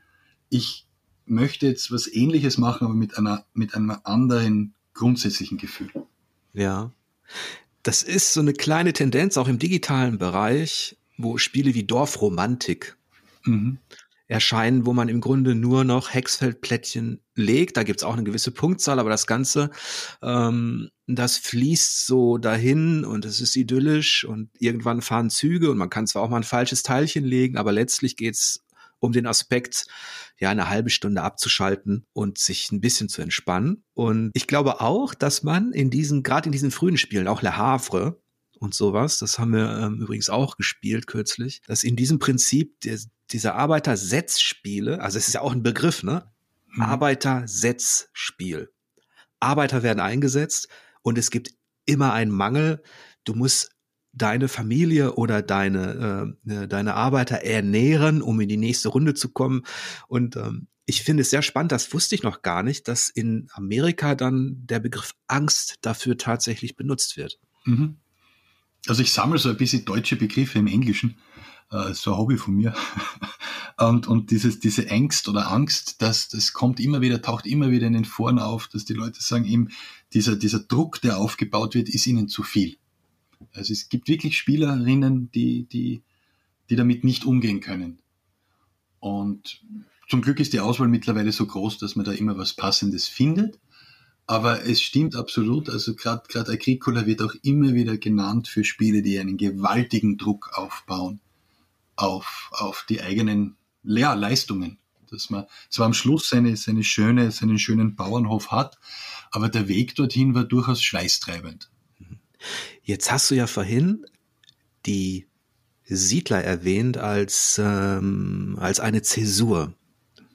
Und inwiefern war das ja so, so ein Neuanfang oder ein Trennstrich innerhalb der Brettspielkultur? Weil, also einerseits haben die Siedler von Katan, mittlerweile heißen sie ja nur mehr Katan und Klaus Teuber ist leider vor kurzer Zeit verstorben, also der Spieleautor, der das entwickelt hat, ähm, weil sie einerseits spielerisch einiges neu gemacht haben, einige wirklich feine Kniffe, äh, auch Inspirationen aus, aus Computerspielen übernommen, also diese Modularität, diese Hexfelder, diese immer wieder neuen Szenarien, das hat mich damals, ich kann mich nur erinnern, 1995 äh, wahnsinnig erinnert an, an Computerspiele. Und auf der anderen Seite habe ich mich an das äh, alte Civilization Brettspiel von Francis Trasham erinnert gefühlt, was den Handel betrifft. Das heißt, es war modular, es war wahnsinnig interaktiv durch diesen Handel. Und das wirklich Brillante war, dass jeder Spieler, jede Spielerin zu jedem Zeitpunkt in das Geschehen komplett involviert war. Wir würfeln bei Siedler von Katan, wenn wir am Zug sind, die, die Ressourcen und schauen, welche Landschaftsfelder werfen Ressourcen ab. Und diese Ressourcen betreffen nicht nur mich als aktiven Spieler, sondern alle anderen am Tisch. Das heißt, der Fokus ist immer auf das Spiel gerichtet. Du kommst gar nicht aus. Wird dann noch unterstützt eben durch dieses Handeln, das mit dem aktiven Spieler jeder handeln kann. Und das war einfach eine Kombination die dann Hand in Hand gegangen ist mit diversen Internetforen. Das hat vom Timing her perfekt gepasst, dass Spielerinnen und Spieler eigene Szenarien online gestellt haben, eigene Varianten online gestellt haben. Und, das muss man dem Verlag hoch anrechnen, Kosmos und der Klaus Teuber auch, das immer sehr, sehr stark auch gefördert haben und nie in irgendeiner Form gesagt haben, Copyrights-Verletzung ist unsere IP, was auch immer, sondern diese Fan-Community ganz, ganz massiv auch gefördert haben, sehr nah dabei waren auch und dadurch ist es einmal gewaltig in die Breite gegangen. Und eben durch die zwei Faktoren, dass das Spiel selber sehr gut war und dass das übers Internet so eigene Dynamik bekommen hat, hat es einfach gewaltig aufgemacht und dann in Amerika genauso gut funktioniert, weil es alle diese, diese Punkte, die wir vorher besprochen haben, das Miteinander spielen, zwar im Wettbewerb stehen, in einem Rennen stehen um die besten Bauplätze, aber dennoch gemeinsam in irgendeiner Form was erschaffen, alles irgendwie sehr, sehr gut auf den Punkt gebracht hat. Ja. Und ja, das war's einfach. Und das war, das hast du schön beschrieben. Ich habe das auch als eine geniale Symbiose empfunden. Ähm, zum einen habe ich gemerkt, dass äh, in meiner Familie damals Leute dann auch mitgespielt haben oder auch mitspielen wollten, die vorher mit Brettspielen nichts anfangen konnten tatsächlich. Ähm, die vielleicht nur Skat gespielt haben, irgendwelche Kartenspiele oder so. Ähm, weil da eben der Faktor Karte dabei war. Das hat mich auch gewundert. Und dann, das hast du angedeutet, dieses Gefühl, wenn man ähm, die Siedler von Katan spielt, in unserer Generation, die jetzt über Computerspiele so ein bisschen ähm, geprägt wurde, dass man da Elemente entdeckt, die, die einen erinnern daran. Und ähm, das war schon so ein bisschen das Alte und das Neue. Ähm, trifft aufeinander und sorgt für so eine Symbiose. Du hast sowohl das Gemeinschaftliche, das Kommunikative als auch den Wettbewerb über die längste Straße, die längste Handelsstraße ähm, oder natürlich eben auch den Punkt, Gewinn äh, am Ende.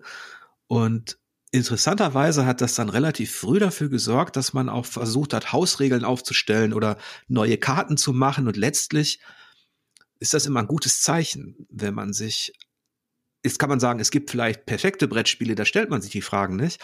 Aber ich konnte mir damals schon vorstellen, dass man dieses Konzept, dieses Szenario wunderbar erweitern kann. Und das ist ja dann auch tatsächlich ähm, zu Genüge passiert. Ja, da haben sie einfach ein glückliches, glückliches Händchen gehabt und das aufs, aufs, trotzdem noch aufs Wesentliche reduziert, weil es ja angeblich zuerst deutlich komplexer war.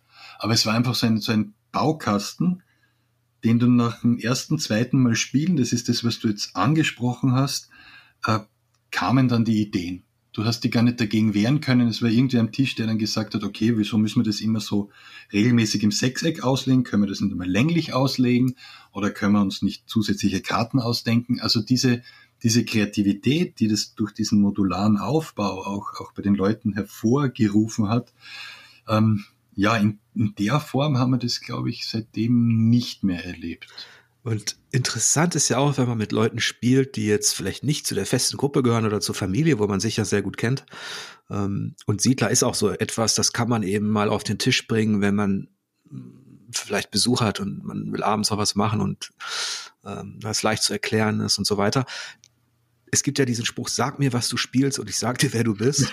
ähm, den würde ich jetzt nicht so unterstreichen, weil ähm, dazu spielen viele doch vielleicht zu vielfältig. Aber was ich sagen möchte, als wir dann die Siedler gespielt haben, äh, gab es auch jemanden, der dann nach zwei Partien fragte, ähm, es gibt ja diesen Räuber, ähm, ob man nicht eigentlich auch eine Ordnungsmacht bräuchte, mhm. ähm, um seine Straße zu beschützen. Ähm, also diese Gedanken kamen dann auf, ob man vielleicht äh, ja Polizei oder ähm, irgendetwas, Grenzschutz. Ähm, und das war jemand, der hat halt auch, der kam aus dem Bereich Wargames und hatte sofort diese Gedanken. Ähm, jemand anderes hatte die Gedanken, dass man die Produktpalette erweitern müsste. Also der Angebote, also dass man aus den Dingen auch was herstellen könnte. Und ich glaube, das sind vielleicht so zwei, äh, zwei Aspekte. Das, ich weiß nicht, wie viele Erweiterungen es letztlich für die Siedler gab, aber es wurde ja ins, ähm, das wurde ja auch ein Riesengeschäft letztlich, ne? Absolut. Also der Höhepunkt für mich war dieses Siedler von Katan Buch, das äh, ganz viele Varianten von Fans äh, gesammelt hat mit zusätzlichem professionell produziertem Material und du hattest dann im Prinzip wirklich so ein dickes, gebundenes Hardcover-Buch äh, mit zusätzlichem Material und damit warst du eigentlich oder hattest du eigentlich ausgesorgt für deine, deine Siedler von Katan äh, Lebensgeschichte.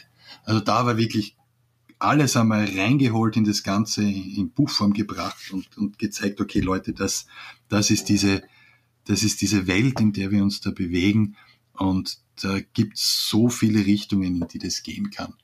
Äh, ja, das war aber schon, hm, gute Frage, das müsste Ende der 90er gewesen sein. Ich glaube, ja. das ist mittlerweile schwer zu bekommen. Ja, und jetzt hatten wir diesen, in, in deiner Karriere, in deinem Leben, dieses, diese Jahreszahl 2006, da hast du angefangen, mhm. Brettspiele zu illustrieren. Und wie kam es, dass, wie bist du mit Agricola zusammengekommen? Wie kam es, dass du das illustriert hast? Das war ein ja, Zufall oder ein schlauer, schlauer Schachzug vom Hanno Gierke, vom Verlagschef von Lookout Spiele. Der hat ein Jahr zuvor für eines seiner Kartenspiele, nämlich die Drachenbändiger von Zavandor, hat er seinen Illustrationswettbewerb ausgeschrieben. Und ähm, ich habe immer gern, gern gezeichnet und gern illustriert und war, war, muss ich ehrlich gestehen, durchaus ein Lookout-Fanboy auch und habe mir die neuen Bonanza-Kartenspielerweiterungen von Lookout auch immer geholt und habe dann eben bei diesem Wettbewerb mitgemacht. Und bin dann auch quasi ins Spiel gekommen und wurde dann in der Spielemesse oder auf der Spielemesse in Essen vom, vom Hanno quasi in den Stand eingeladen. Er hat alle Leute, die mitgemacht haben, eingeladen und wir haben dann ein bisschen gesprochen. Und er hat mich dann gefragt, wo ich meine Mappe habe. Und habe ihn groß angeschaut, gemeint, welche Mappe? Hat er gesagt, die Mappe mit den Arbeitsproben. Und ich habe gesagt, du, ich habe keine Mappe mit Arbeitsproben, aber sag mir, worum es geht und, und kann dir gerne ein paar Entwürfe schicken. Und so sind wir dann zusammengekommen. Das heißt, er hat im Prinzip über diesen Illustrationswettbewerb äh, nach Spiele begeisterten Illustratorinnen und Illustratoren gesucht, äh, die vielleicht auch noch nicht so bekannt sind, äh, weil es natürlich auch eine finanzielle Frage war und hat darüber eigentlich den Kontakt zu mir hergestellt. Und so sind wir zusammengekommen. Und ein Jahr später äh, war dann Agricola auf der Messe in Essen ausverkauft. Ja, und ähm, was man, wenn man, wenn man diese Spiele ja, äh, sammelt und, und genießt und auspackt und so weiter, da ist, für mich war das Art Design auch immer ein Faktor, nicht der entscheidende, ähm, aber auch immer ein Faktor, weil, weil Illustrationen und Grafik können Dinge verstärken. Und was ich mich immer frage, ist, wie man dann mit dem Autor Uwe Rosenberg, wie das dann synchronisiert wird oder wird einfach gesagt, wir nehmen jetzt ähm, diesen Clemens Franz, der gefällt mir vom Stil her, dann schaut Uwe Rosenberg nochmal und sagt, okay, machen wir. Und mhm. dann hast du komplette Freiheit oder gibt's danach noch weiter den Austausch? Also es hängt immer vom, vom jeweiligen Spiel ab, aber jetzt geht's konkret äh, zu der Arbeit mit, mit dem Uwe Rosenberg und jetzt auch mit dem Hanno Gierke und mit Lukas Spiele. Das war schon sehr intensiv. Also gerade das Agricola war eine, hatten wir auch eine lange Findungsphase, wie die wie die Prozesse laufen sollen, ähm, wie die Sprache im Spiel sein soll und so weiter und so fort. Auch von Illustrationen habe ich einfach Entwürfe geliefert, verschiedene äh, Varianten und vor allem auch verschiedene Detailstufen, weil ja ähm, die eigentliche Herausforderung war, diese 360 Karten halbwegs finanzierbar zu illustrieren. Das ist ganz pragmatisch. Also es ist teilweise ein, ein furchtbar pragmatischer Job, aber das liegt mir durchaus auch.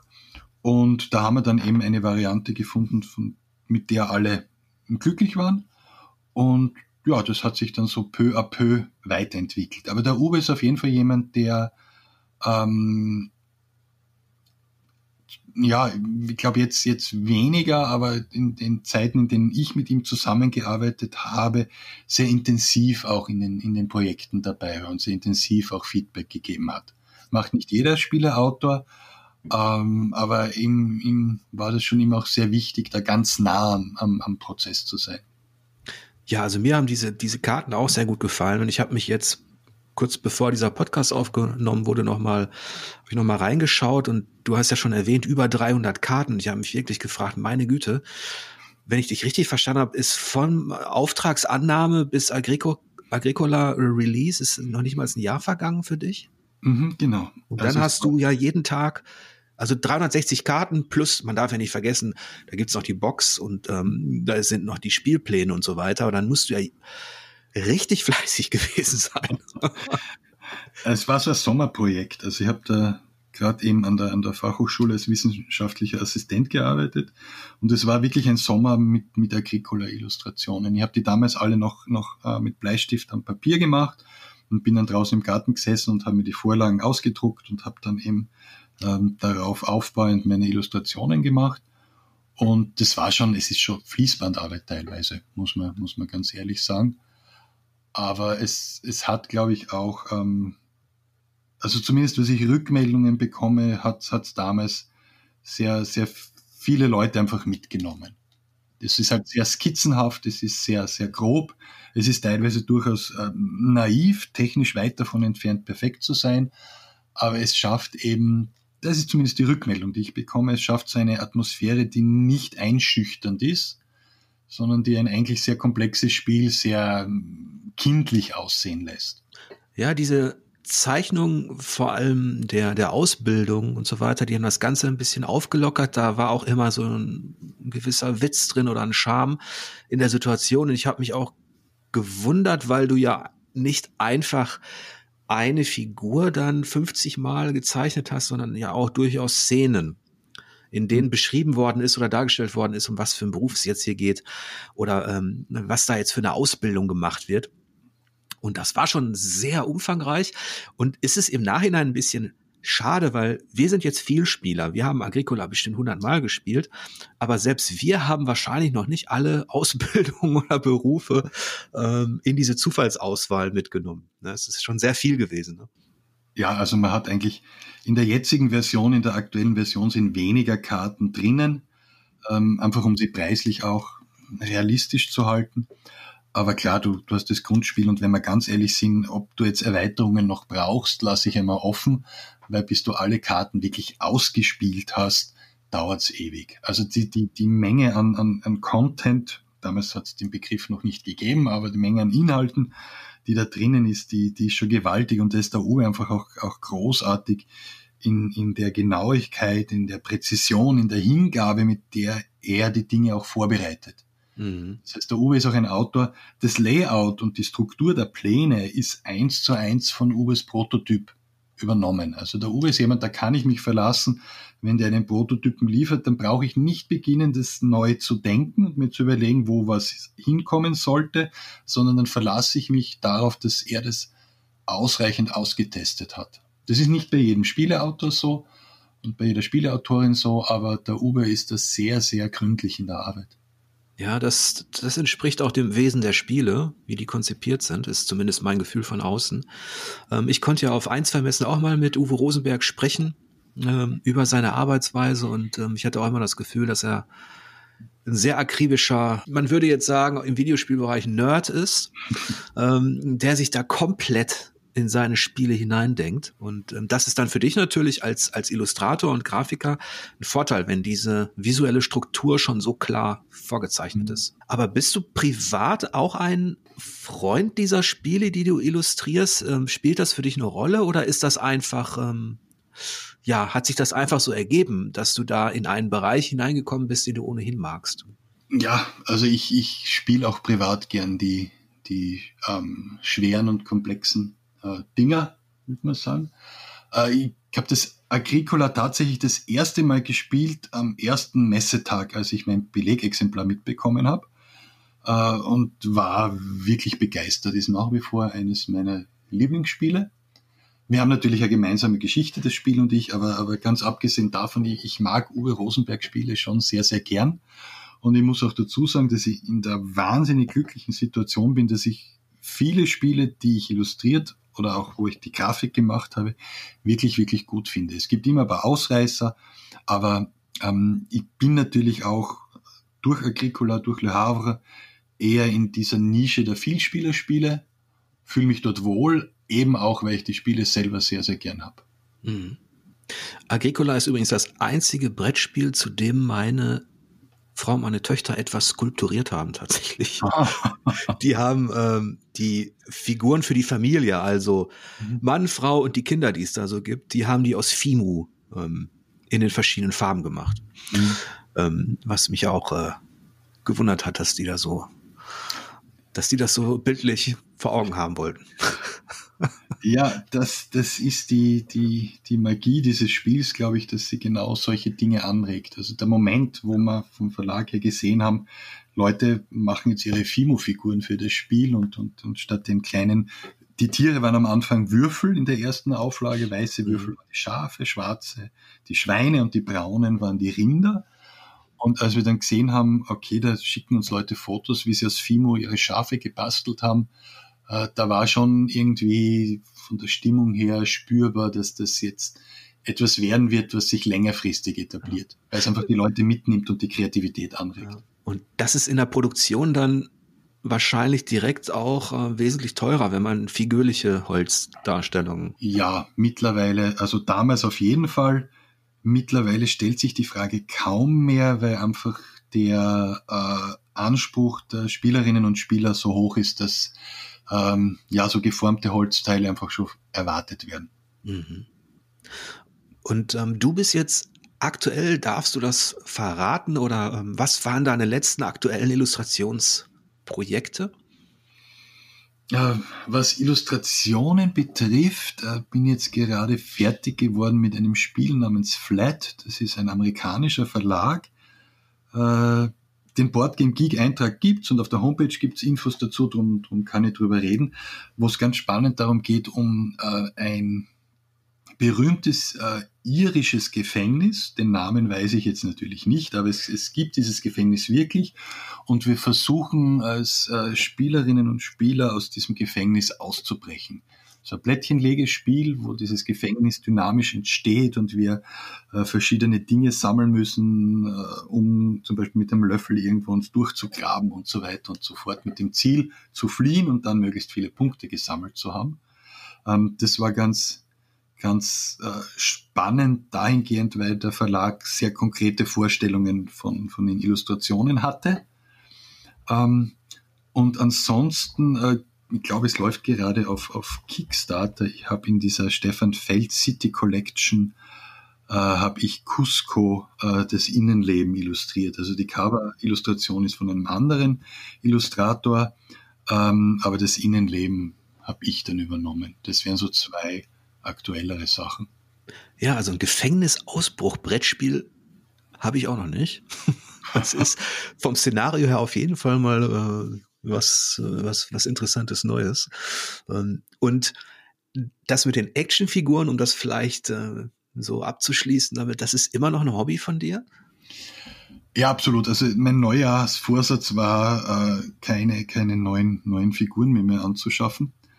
Ähm, bin bis jetzt ganz brav unterwegs. Äh, es hat sich einfach so ergeben, dass das, also das Grundübel war, muss ich kurz ausholen, dass meine Eltern meine, meine Actionfiguren-Sammlung, als ich in das Alter kam, wo das uninteressant wurde, nicht weggeworfen haben, sondern die haben 15 Jahre am Balkon meiner Eltern in einem Kasten verbracht. Und weil das Plastik in den 80er Jahren noch anders zusammengesetzt sein durfte, haben die auch die niedrigen Temperaturen und die Temperaturschwankungen überlebt. Und irgendwann hat meine Mutter gesagt, du, da wäre einiges abzuholen. Und ich habe dann begonnen, mich damit wieder zu beschäftigen. Und man neigt ja dazu, so ein bisschen die eigene Kindheit äh, ja, aufzuarbeiten, zu hinterfragen. Und, und bin dann so peu à peu draufgekommen, was da so alles dahinter steckt und habe dann vor allem auch begonnen, äh, Neuinterpretationen von, von alten Figuren auch, auch zu sammeln. Mhm. Sprich, die Masters of the Universe gibt's in Neuauflagen oder auch ähm, diverse andere Linien, die immer wieder auftauchen, die dann mit, die dann neu interpretiert werden. Und gerade diese Neuinterpretation, das finde ich irrsinnig spannend, äh, wie was, was technisch, was ästhetisch möglich ist, wie Dinge von damals heute aussehen, welche Zugänge es da gibt und das war in den letzten Jahren recht intensiv, aber ist jetzt so an die Platzgrenzen auch gestoßen, so dass ich sagen muss, das ist jetzt gut. Äh, die Sammlung ist schön und da kann man sich viel damit beschäftigen und ist halt durchaus ein wirklich, wirklich spannendes Feld in dem, was einfach ein Design dahinter steckt, wie sich gewisse Dinge entwickelt haben, woher die Sachen kommen, weil die Masters of the Universe zum Beispiel eigentlich von der ganzen Ästhetik und von den Verpackungen her sehr, sehr erwachsen waren. Also wir haben da Illustrationen, die an, an eben Frank Frazetta erinnern, an den Conan erinnern, die eigentlich eher für Erwachsene gedacht waren, die dann aber von den Kindern mit Begeisterung aufgenommen wurden. Und, und all diese, diese ähm, ja, Entwicklungen und Situationen, auch, auch geschichtlich gesehen, finde ich total spannend. Ja, die Geschichte hinter den Masterfiguren, da, da gibt es auch diese Dokumentation, die ich mir mal vor, mhm. vor einem Jahr oder was angeschaut habe. Die, sind, die, die ist wirklich auch sehr spannend, wie da ähm, gedacht wurde, was man aus diesem Spielzeug und aus diesen Heldenfiguren machen kann. Und äh, wie man die zu präsentieren hat und was vielleicht gut ankommt oder nicht. Und da ist ja schon interessant, dass dann scheinbar in den, das war ja Mitte der 80er und äh, nach Europa kam sie ja dann auch recht zügig, äh, dass man da schon, wenn man so möchte, einen internationalen westlichen Kindernerv getroffen hat. Ja, absolut. Und für die Eltern war das sehr unerwartet. Da sind wir wieder bei dem, bei dem Thema von vorher. Es gab zwar schon in, in den 70er Jahren immer wieder Kritik an, an den Actionfiguren aus, aus Amerika, aber mit den Masters ist es noch einmal wirklich durch die Decke gegangen, so weit, dass es sogar ein, ein sehr schönes Inserat gab. Mattel selbst hat den Studien in, in Auftrag gegeben, um, um quasi zu beweisen, dass diese Figuren die Kinder nicht gewalttätig machen und hat dann so die Erzählung definiert, dass Märchen für Kinder wichtig sind. Da sind wir vielleicht auch wieder bei dem, was du vorher gesagt hast, diese Märchentradition auch in Deutschland und, und haben versucht, über dieses, diese, dieses Märchennarrativ ein wenig so diesen Fantasy- und, und Monster-Aspekt wieder rauszunehmen. Es ist kein Fantasy, es sind keine Monster, sondern das sind Märchen, die Kinder nachspielen können. Und mhm. Märchen sind ja für Kinder wichtig. Und das war so diese, diese Erzählung von Mattel in Inseraten, die sie wirklich dann auch in Magazinen geschalten haben. Ja, und da hatten die Amerikaner natürlich sehr gute PR-Erfahrung ähm, aufgrund ihrer Comic-Tradition. Die hatte etwas Ähnliches hinter sich. Auch mhm. in Amerika wurde das Ganze ja fast genauso hinterfragt und ähm, letztlich wurde daraus ja auch eine Art von Spielzeug. Die Comics haben sich durchgesetzt, aber mussten auch kämpfen und als die Masterfiguren erschienen, war das schon längst kein Thema mehr, dass irgendwie Comics ähm, ja äh, nicht gesellschaftsfähig sind oder so. Zumindest in den USA war das kein Thema. In Deutschland sehr wohl noch. Da erinnere ich mich noch an die Diskussion mit einem Deutschlehrer. Ähm, als ich da mal in meinem, in meinem Ranzen hatte ich, was, was war das? Irgendein Wolverine oder Batman? Mhm. Und ähm, das war sofort despektierlich. Da war sofort der Abstand und dieses Abwertende. Was das denn ist, ob ich keine richtigen Geschichten lesen möchte und so weiter. Und für mich war es einfach nur cool, äh, das zu lesen. Und ich habe auch mit diesen, mit diesen Comics, mit diesen, mit diesen Superhelden-Comics angefangen zu zeichnen selber. Ich habe die nachgezeichnet und so weiter, richtig schlecht. Ähm, aber das muss man das muss man der Gegenwartskultur der Amerikaner einfach auch lassen, dass da eben auch eine Faszination drin steckte, gerade für Jugendliche und Kids bis ja bis heute ist die durchaus prägend. Ne? Ja, also woran es jetzt wirklich liegt, da bin ich, bin ich kein Experte. Aber ich, ich, vermute halt, dass es auch damit zu tun hat, dass in diesen ganzen fantastischen Welten äh, Dinge möglich sind, äh, die, die ganz anders sind als das, was Kinder mit, mit, mit ihrer Welt, die von sehr vielen Grenzen und Regeln geprägt ist, einfach, einfach kennen. Ich glaube, dass diese, diese Freiheit und wenn sie nur im Kopf stattfindet, einfach äh, wahnsinnig anziehend ist und Kinder da einfach, ja, vielleicht noch, noch, noch offener darauf zugehen. Noch unvoreingenommener auf, auf neue Reize. Ist, ist auch ganz klar, wenn das Mindset noch nicht so, so definiert ist, dass man, dass man für neue, neue Muster und neue, neue Reize eben deutlich, deutlich offener ist. Jemand hat mir mal gesagt, die Amerikaner sind im Bereich der Unterhaltung einfach Kinder geblieben, wohingegen die ich sage jetzt immer die Deutschen, aber man kann das wahrscheinlich auch übertragen auf andere europäische äh, ja, äh, Kulturen oder Bereiche. Ähm, die sind halt mit ihrer Angst, die sind früh erwachsen geworden, eben durch den Krieg auch. Mhm. Und erwachsen jetzt in Anführungsstrichen, was ich damit sagen möchte oder was vielleicht dahinter steckt, vielleicht haben sich die Amerikaner mehr diese Freiheit bewahrt, Geschichten aller Art über Helden und Heldinnen aller Art erzählen zu können ob, obwohl sie auch den Widerstand in der eigenen Gesellschaft hatten gegenüber der, der Comic-Literatur, auch gegenüber der Pulp-Magazines, die ja auch, ähm, auf die man ja auch herabgeschaut hat zunächst, aber wo alle großen Autoren der Science Fiction und Fantasy groß geworden sind und auch des Horrors. Auch, also die Pulp-Magazine kommen aus den USA, die Actionfiguren. Ähm, also das ist schon vielleicht, äh, vielleicht hat sich da doch gerade in dieser, in diesem Bereich, in dieser Kultur Vielleicht kam da doch einfach auch viel, natürlich Europäisches ist ja da eingeflossen, das darf man nicht vergessen. Ähm, aber das ist schon auch ein Phänomen, diese starke Gegenwartskultur der, äh, der Amerikaner. Da haben wir in Europa einfach auch eine andere, andere Tradition durch, durch unsere Geschichte und auch durch, durch jetzt Kunst und Kulturgeschichte, die bei uns vielleicht auch deutlich präsenter ist als, als in Amerika glaube oder ich beobachte natürlich in den letzten, ja, man kann schon sagen 20, 30 Jahren, dass, äh, dass es eben verschwimmt und vermischt, dass eben auch aus Europa ähm, sehr viel äh, Kreatives kommt, gerade im Bereich auch ähm, digitale Spiele, aber auch analoge Spiele. Und dass das Ganze immer internationaler wird und so eine schon auch im Brettspielbereich kann man schon sagen, es ist trotz der Unterschiede, die manche auch machen, zwischen dem äh, äh, German Board Game und den amerikanischen Spielen oder so, ist, ist es schon auch eine, da ist eine Gemeinschaft entstanden an Spielern, ne? Absolut. Also eben weil es wieder so Hand in, in, Hand mit dem, mit, dem, mit dem Internet gegangen ist und auch sehr schnell gewachsen ist, muss man dazu sagen. Und vielleicht auch, weil die, ähm, weil so gewisse, gewisse Highlights oder gewisse Brennpunkte in, in den Blasen gibt, ob das jetzt die Spielemesse in Essen ist oder ob das äh, in Amerika die, die GenCon ist. Also es gibt da so ein paar Highlights und wenn man da dabei ist oder dabei war, dann hat man im Prinzip das quasi in sich aufgenommen. Und dadurch ist es, ist es eine, eine Community, die trotz allem, obwohl es mittlerweile wahnsinnig viel ist, noch, noch sehr überschaubar ist und auch sehr, ähm, wie soll ich sagen, man ist sehr nah beieinander, man ist sehr, sehr ähm, amikal im Umgang, man ist sehr, sehr freundschaftlich noch, noch verbunden.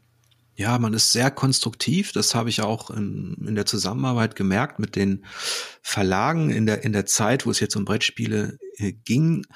Und ähm, wenn ich in Essen war, hatte ich auch immer das Gefühl, dass es ein bisschen wie nach Hause kommen. Ich, ich komme ja aus dem Ruhrgebiet, bin da, äh, bin da geboren, lebe jetzt in Hamburg und das war immer so auf eine schöne, ähm, einfache Art gemütlich.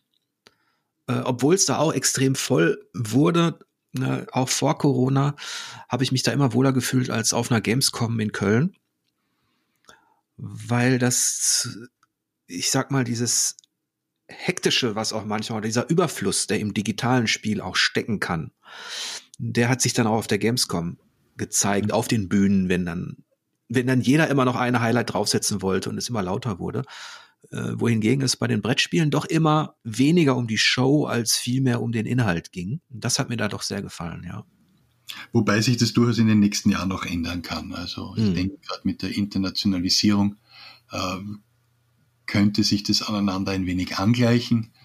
Aber es stimmt auf jeden Fall, in, in, der, in der Tradition ist es so, dass die, die quasi die inneren Werte des Spiels, des Brettspiels, das sind, auf das wir achten und deshalb äh, probieren wir auch uns darauf zu konzentrieren. Und das sind auch andere Budgets, muss man dazu sagen. Ja. Also wir bewegen uns da wirklich in, in ganz anderen äh, Welten, aber es ist noch familiärer. Es gibt zwar auch gewisse, gewisse Themen, an denen wir jetzt als, als Community arbeiten müssen, äh, aber denke, die Bereitschaft ist, ist, ist zumindest da und es ist momentan ein sehr guter äh, Nährboden auch für, für spannende Themen, äh, für spannende Illustrationen, für eine Öffnung, was, was äh, Diversity betrifft. Äh, da, da wissen wir, dass, dass noch einiges zu tun ist, aber ich glaube, die Stimmung ist ganz gut. Ja, und da hat der Brettspielbereich vielleicht auf akademischer Ebene noch was nachzuholen. Du hast die Game Studies erwähnt, die mit denen du relativ früh Anfang der 2000er über Tampere und Finnland Kontakt hattest, die mittlerweile, ich würde sagen, nicht boomen, aber äh, es gibt eine enorme Vielfalt an Veröffentlichungen, Aufsätzen zu allen möglichen Themen.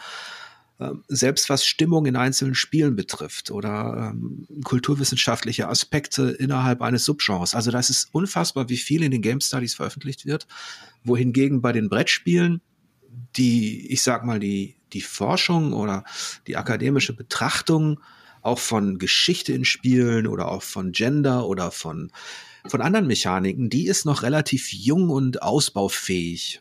Absolut. Also wir, wir, wir winken jetzt zum Lukas Boch hinüber, äh, der da sehr, sehr engagiert ist und der das sehr, sehr gut macht. Aber ähm, ist, mir, ist mir, weil ich eben auch ein wenig aus dem Hochschulkontext komme, auch ein irrsinniges Anliegen, weil ich auch sehe, wie, äh, wie viel Potenzial da noch drinnen steckt und wie viele spannende Bereiche da einfach noch sind. Brettspieler kämpfen ein wenig mit, mit ihrem Image als, als alte äh, Kulturtechnik, als alte Kulturform, dass es wahnsinnig viel Forschung zum Bereich der historischen, der antiken Brettspiele gibt. Mhm. Was das zeitgenössische Spiel ab sagen wir 1978, Gründung Jury Spiel des Jahres, betrifft, äh, da, da liegt's brach im Grunde. Es gibt im englischsprachigen Raum hin und wieder ein bisschen was, das aufpoppt. Aber im deutschsprachigen, wo das eigentlich wirklich beheimatet ist, ist vielleicht auch das Bewusstsein nicht so groß, dass es da äh, etwas gibt, was wert ist, betrachtet zu werden. Aber daran wird gearbeitet. Also es ist zum Beispiel auch mir immer wieder ein Anliegen, wenn ich die Möglichkeit bekomme, im, im, Hochschulkontext über Spiele zu sprechen, dass ich versuche, das rauszuarbeiten. Zum Beispiel ähm, ein Vortrag an der TU in Graz äh, zum Thema Bildsprache von Brettspielen. Was hat es mit, mit ähm, digitalen Spielen zu tun? Was könnten wir da vielleicht rausnehmen für Dinge wie äh, Virtual Reality oder Augmented Reality, wenn wir wissen, wie wir in Realität mit Dingen interagieren, hilft uns das vielleicht auch, ähm, Interaktionsumgebungen zu schaffen, die im virtuellen Bereich funktionieren. Also es gibt schon Bereiche, wo man sagen kann, wir können aus zeitgenössischen Brettspielen sehr, sehr viel noch lernen. Aber es wird einfach noch nicht, nicht als solches wahrgenommen. Vor allem würde ich mir tatsächlich eine ganzheitlichere Betrachtung auch im akademischen Bereich äh, wünschen oder ich, ich glaube, da könnte man fruchtbare Erkenntnisse ziehen, weil ja analog und digital eben eine gemeinsame Vergangenheit haben. Also ich muss jetzt nicht unbedingt auf Dungeons and Dragons zurückgreifen, um die Verbindung zu sehen, sondern eben auch, du hast ähm, Civilization erwähnt und sowas alles, das eben auf dem Tisch entstanden ist. Und wenn junge Game Designer ausgebildet werden, dann lernen sie eigentlich in den ersten zwei Jahren erstmal ein Brettspiel Prototypen zu erstellen. A, weil es natürlich irgendwie billiger ist in dem Sinne oder einfacher als mit einem Tool vielleicht. Ähm, aber B vor allen Dingen, um eine Spielmechanik überhaupt erstmal zu durchdenken. Also bevor ich etwas äh, äh, an Welt erschaffe, an Kulisse erschaffe, an digitalen Algorithmen erschaffe, muss ich ja wissen, für mich wissen, wie die Abläufe darin sein sollen. Wer gewinnt wann, was erreiche ich. Und da helfen Brettspiele, ähm, so ein Fundament zu legen. Das klingt jetzt vielleicht erstmal komisch, wenn man an einen reinen Shooter denkt oder an irgendein Actionrollenspiel oder sowas ähm, oder an so ein Pac-Man.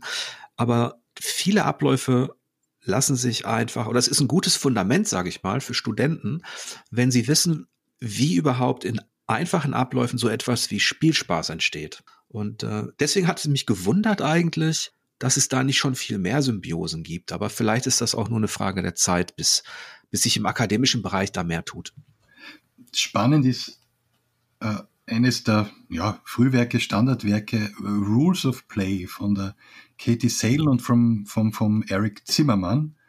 Ähm, das war so eines der ersten umfassenden äh, Bücher, das sie mit, mit Game Studies beschäftigt hat da war es damals, ich glaube Anfang der 2000er Jahre, war es wirklich der Fall, dass die das ganzheitlich angegangen sind. Also die haben über Brettspiele gesprochen, die haben über, über Spiele, die Kinder spielen, gesprochen. Da gibt es einen Gastbeitrag vom Rainer Knizia drinnen, äh, sind dann zu Videospielen übergegangen. Also die haben das damals sehr, sehr ganzheitlich gemacht, aber diese, diese Verbindung hat sich scheinbar dann ein, ein wenig auch, auch aufgelöst wieder. Aber danke schon mal für diesen Lektüre-Tipp, das habe ich mir gerade mal notiert, denn das kannte ich noch nicht. Ich bin auch erst, muss ich zugeben, seit äh, meinem Abschied ähm, aus diesem, aus dem normalen Redaktionsbetrieb, ähm, bin ich dabei, genau diese Dinge ein bisschen näher zu betrachten und auch die Verbindungen zu suchen hin zu den ähm, ja auch akademischen Erkenntnissen und auch hin zu den Überschneidungen zwischen Spiel, Literatur und Co. Und ähm, das finde ich ist, ähm, ist sehr spannend und macht mir gerade auch sehr viel Spaß. Und ja, mal gucken, ob wir da vielleicht auch was in der, in der kommenden G anbieten können, dem Printmagazin, was wir wiederbelebt haben. Da hat der Lukas Boch ja in der letzten Ausgabe ähm, auch schon diese Ausstellung im Kloster über Brettspiele äh, wunderbar äh, dargestellt. Da erhoffe ich mir einfach mehr von. Also, dass es äh, diese Verwandtschaft auch ähm, ein bisschen sichtbarer wird zwischen diesen Spielformen. Ja, vielleicht zum, zum Abschluss, ähm, äh, Clemens, was sind denn eigentlich deine digitalen Lieblingsspiele? Aktuell oder in letzter Zeit gewesen? Tatsächlich, jetzt, jetzt, jetzt, jetzt, muss ich mir ein wenig outen, ähm, dass mit der zunehmenden Kinderanzahl äh, das Spielen digitaler Spiele massiv zurückgegangen ist, äh, weil ich einfach nicht mehr die Zeit dazu hatte und habe. Ähm, aber ich, ich habe jetzt etwas auf meiner To-Do-Liste, weil ich das vor einigen Jahren bei Kickstarter unterstützt habe und ist jetzt gekommen und auf der Switch meines Sohnes gelandet. Und zwar wird das, ist das das Lunark. Mhm. Ähm, so ein Cinematic Platformer, sagt man, glaube ich, dazu, im, im Stil von Flashback oder Prince of Persia, auf das ich mich sehr, sehr freue, weil das einfach auch ein Genre ist, das ein wenig älter ist.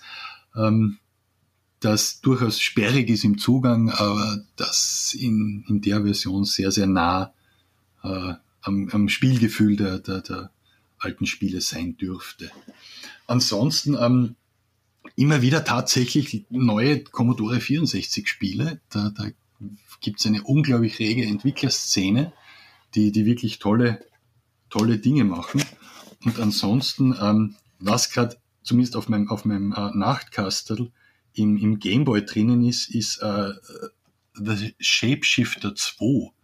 Ein Gameboy-Spiel, das auf zwei Modulen äh, verteilt ist. So also Point-and-Click, äh, Choose Your Own Adventure, Mischung, Hybrid mit sehr schönen Grafiken. Das also, hört sich interessant speziell. an. Die, die mag ich ja auch, diese Abenteuerspielbücher. Mhm. Aber bevor wir dieses Fass aufmachen. das ist auch ein sehr schönes. Ja, aber dann kennst du vermutlich Sorcery, oder? Ja. Ach, das habe ja. ich auch geliebt. Ja.